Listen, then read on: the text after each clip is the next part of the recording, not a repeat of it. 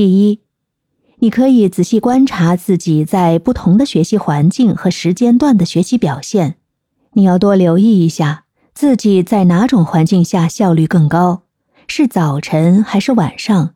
是在安静的地方还是嘈杂的环境？是独自学习还是和他人讨论学习？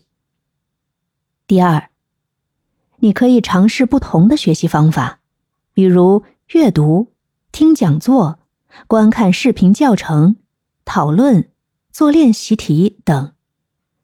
你可以通过多种方式来学习同一个知识点，就可以找出哪种方式更加适合你。第三。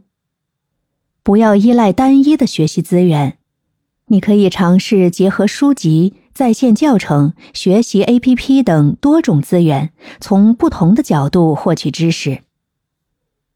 第四，制定明确的学习计划，包括学习目标、学习内容、时间安排等。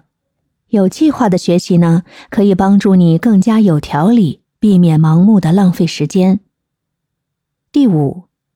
持续跟踪自己的学习进度，并且根据反馈不断调整你的学习方法和计划。